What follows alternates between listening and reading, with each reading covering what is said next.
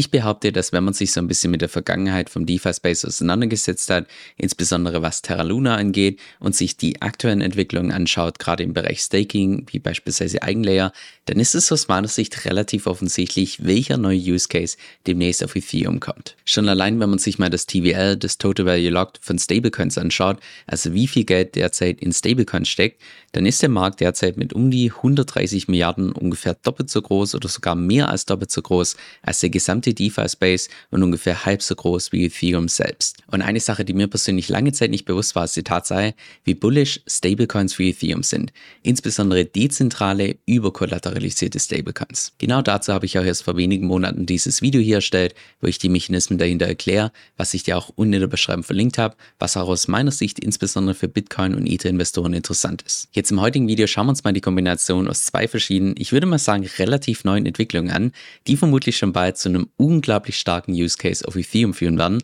Und ganz zum Schluss vom Video schauen wir uns heran, warum das so ungemein bullish ist für Ether.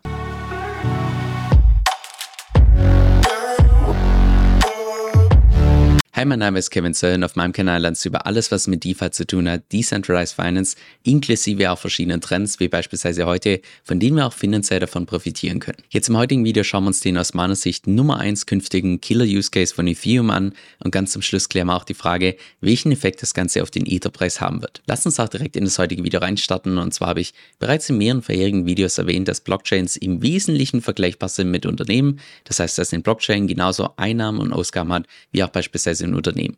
Und zwar Einnahmen in Form von Fees, die die Nutzer entsprechend zahlen, um diese Blockchain zu nutzen und Ausgaben in Form von Rewards bzw. Tokens, die diese Blockchain an die Nutzer ausschüttet. Jetzt, wenn wir uns mal die Einnahmen verschiedener Blockchains über die letzten 365 Tage anschauen, also wie viele Gebühren diese einzelnen Blockchains über das letzte Jahr erwirtschaftet haben, dann sehen wir hier, dass Ethereum mit Abstand auf Platz 1 ist, wir haben Tron auf Platz 2 und Bitcoin auf Platz 3. Und das ist auch, by the way, einer der Hauptkritikpunkte an Ethereum, dass Ethereum angeblich so teuer sei und andere Chains im Vergleich deutlich günstiger sind.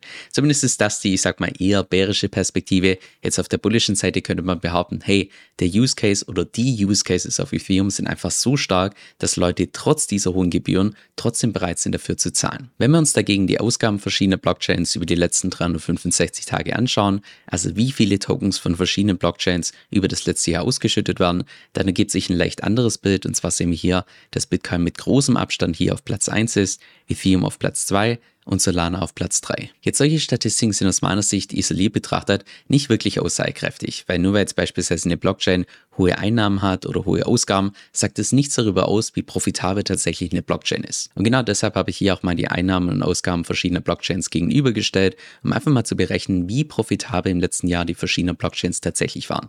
Ich habe mir auch by the way extra den kostenpflichtigen Account von Token Terminal geholt, um an diese Zahlen zu kommen. Also, wenn das kein Like verdient hat, dann weiß ich auch nicht. Gut, dann lasst uns jetzt mal hier die größten Blockchains gemeinsam durchgehen beginnen mit Ethereum, wo die Einnahmen im letzten Jahr ungefähr 2,4 Milliarden waren, die Ausgaben ungefähr 1,4 Milliarden und hier dieser Faktor, der im Wesentlichen aussagt, wie hoch die Ausgaben im Vergleich zu den Einnahmen sind. Das heißt, bei Ethereum sind die Ausgaben ungefähr 60 Prozent von dem, was Ethereum einnimmt. Das heißt, Ethereum war beispielsweise über die letzten 365 Tage profitabel. Bei Bitcoin sieht das Bild leicht anders aus und zwar sehen wir hier Einnahmen in Höhe von ungefähr 818 Millionen, dafür allerdings Ausgaben in Höhe von knapp 10 Milliarden. Das heißt, hier haben wir einen Faktor von 12 dass es bei Bitcoin beispielsweise der Fall ist, dass die Ausgaben derzeit oder zumindest über das letzte Jahr zwölffach höher waren als die Einnahmen. Das heißt, Bitcoin war beispielsweise im letzten Jahr nicht profitabel. Und das muss man sich mal wirklich auf der Zunge zergehen lassen, weil wenn jetzt mal beispielsweise Bitcoin vergleichst mit einem Unternehmen, dann wäre das in etwa vergleichbar mit einem Unternehmen, was jeden einzelnen Monat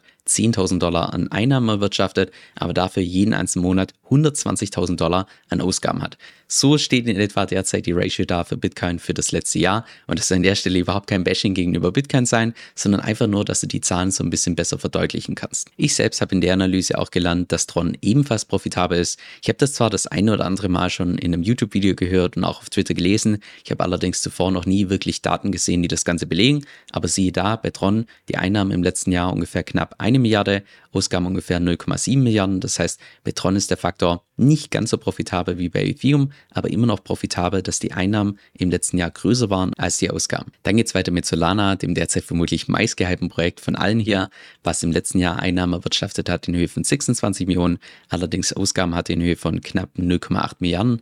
Das heißt, bei Solana ist der Faktor hier 30x, dass die Ausgaben 30 mal größer sind als die Einnahmen.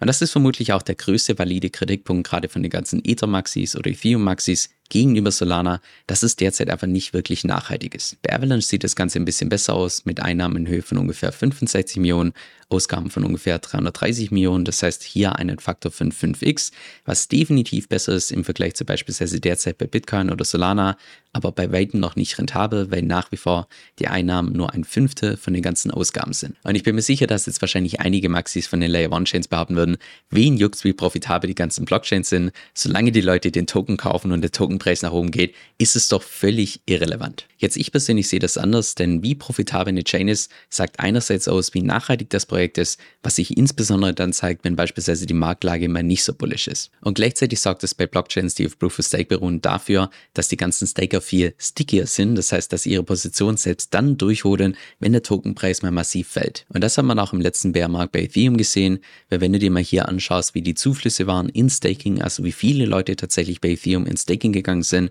dann erkennst du hier nicht wirklich, dass wir hier einen Bärmarkt hatten, sondern die Zuflüsse waren eigentlich relativ konstant. Was natürlich gleichzeitig bedeutet, dass viel weniger handelbare Ether im Umlauf sind. Das heißt, die gleiche Nachfrage kann zu deutlich höheren Preisen führen als zuvor. Und dadurch, dass Ether deflationär ist, das heißt, dass im Zeitverlauf mehr Ether geburnt werden, als neu dazukommen, erlaubt das auch aus meiner Sicht einen der stärksten Use Cases überhaupt. Und was ist derzeit im Kryptomarkt einer der stärksten Use Cases überhaupt?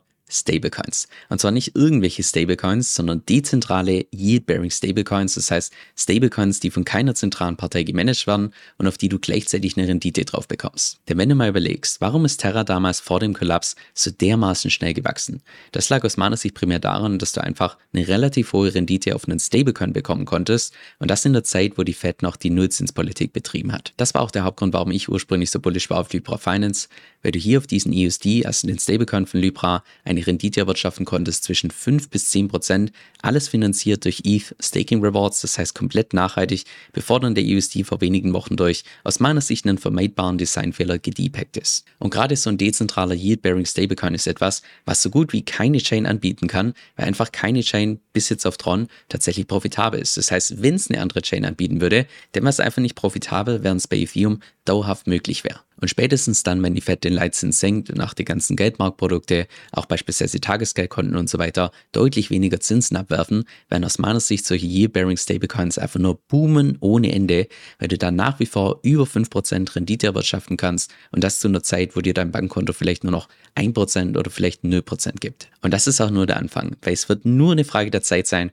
bevor es das genau gleiche Konzept von dezentralen Yield-Bearing Stablecoins nicht nur mit gestakten Ethern gibt, sondern mit gerestakten Ethern. Jetzt für diejenigen, denen Restaking noch nichts sagt, das ist im Prinzip das Konzept, dass mit deinen gestakten Ethern nicht nur Transaktionen auf Ethereum validieren kannst, sondern parallel auf unterschiedlichen Projekten und du dadurch nochmal deutlich mehr Rewards bekommst. Der Pionier in dem Bereich ist derzeit Eigenlayer, über das ich auch schon ein separates Video gemacht habe, mit derzeit bereits einem TVL von über einer Milliarde, obwohl sie die Einzahlung sogar limitieren, weil sie nicht so schnell wachsen wollen, was auch beispielsweise hier siehst, siehst, jedes Mal, wo sie hier dieses Limit erhöht haben, kam sofort neues Kapital rein. Auch erst vor wenigen Wochen, als dieses Limit erneut erhöht wurde, sofort wieder kamen mehrere hundert Millionen in Eigenlayer rein, bis das Limit wieder komplett ausgeschöpft war. Das heißt, damit könnte es schon bald möglich sein, dass du einen dezentralen Stablecoin hast, auf den du dauerhaft über 10% Zinsen bekommst, weil die Rewards hier eben nicht nur finanziert werden durch gestakte Ether, sondern durch gerestakte Ether, wo die Rewards nochmal deutlich höher sind. Und das wird wahrscheinlich Kapital ziehen ohne Ende, insbesondere in der Zeit, wenn dann der Leitzins wieder gesenkt wird. Und jetzt zum Grund, warum solche überkollateralisierten Interest-Bearing Stablecoins für Ether so bullish sind. Und zwar sind die nicht eins zu eins gedeckt, das heißt, dass ein Dollar an Stablecoin auch mit einem Dollar an Ether gedeckt ist, sondern die sind überkollateralisiert, das heißt, wie beispielsweise hier bei Libra, dass für jeden einzelnen Dollar an Stablecoin mehr als zwei Dollar an Ether entsprechend hinterlegt sind. Das heißt, wenn wir uns jetzt mal das Angebot und die Nachfrage anschauen, dann werden durch solche Stablecoins einerseits das Angebot verringert, weil einfach mehr Ether gestaked werden und andererseits geht die Nachfrage nach oben, weil eben für jeden Dollar an Stablecoin auch mehr als ein Dollar an Ether entsprechend hinterlegt sein muss. Und ich ich weiß, ich habe es ja schon mehrfach erwähnt, aber es ist wirklich so, dass jedes Mal, wenn ich mich fundamental ein bisschen tiefer mit Ethereum beschäftige, da werde ich einfach umso bullischer. Was jetzt nicht bedeutet, dass Ether von hier nicht nochmal stark korrigieren kann und stark crashen kann, aber ich würde mal sagen, es würde mich stark wundern, wenn Ether in den nächsten, ich sag mal über den Zeithorizont von den nächsten ein bis zwei Jahren nicht noch deutlich mehr Luft nach oben hat im Vergleich zu beispielsweise Bitcoin. Ich weiß noch ganz zu Beginn von meiner YouTube-Journey, dass ich da regelmäßig mein eigenes Portfolio geteilt habe. Nur hat das eben zu dem Problem geführt, dass es vielleicht zu dem Zeitpunkt, wo ich das Video veröffentlicht habe, noch aktuell war, aber kurze Zeit später schon einfach nicht mehr.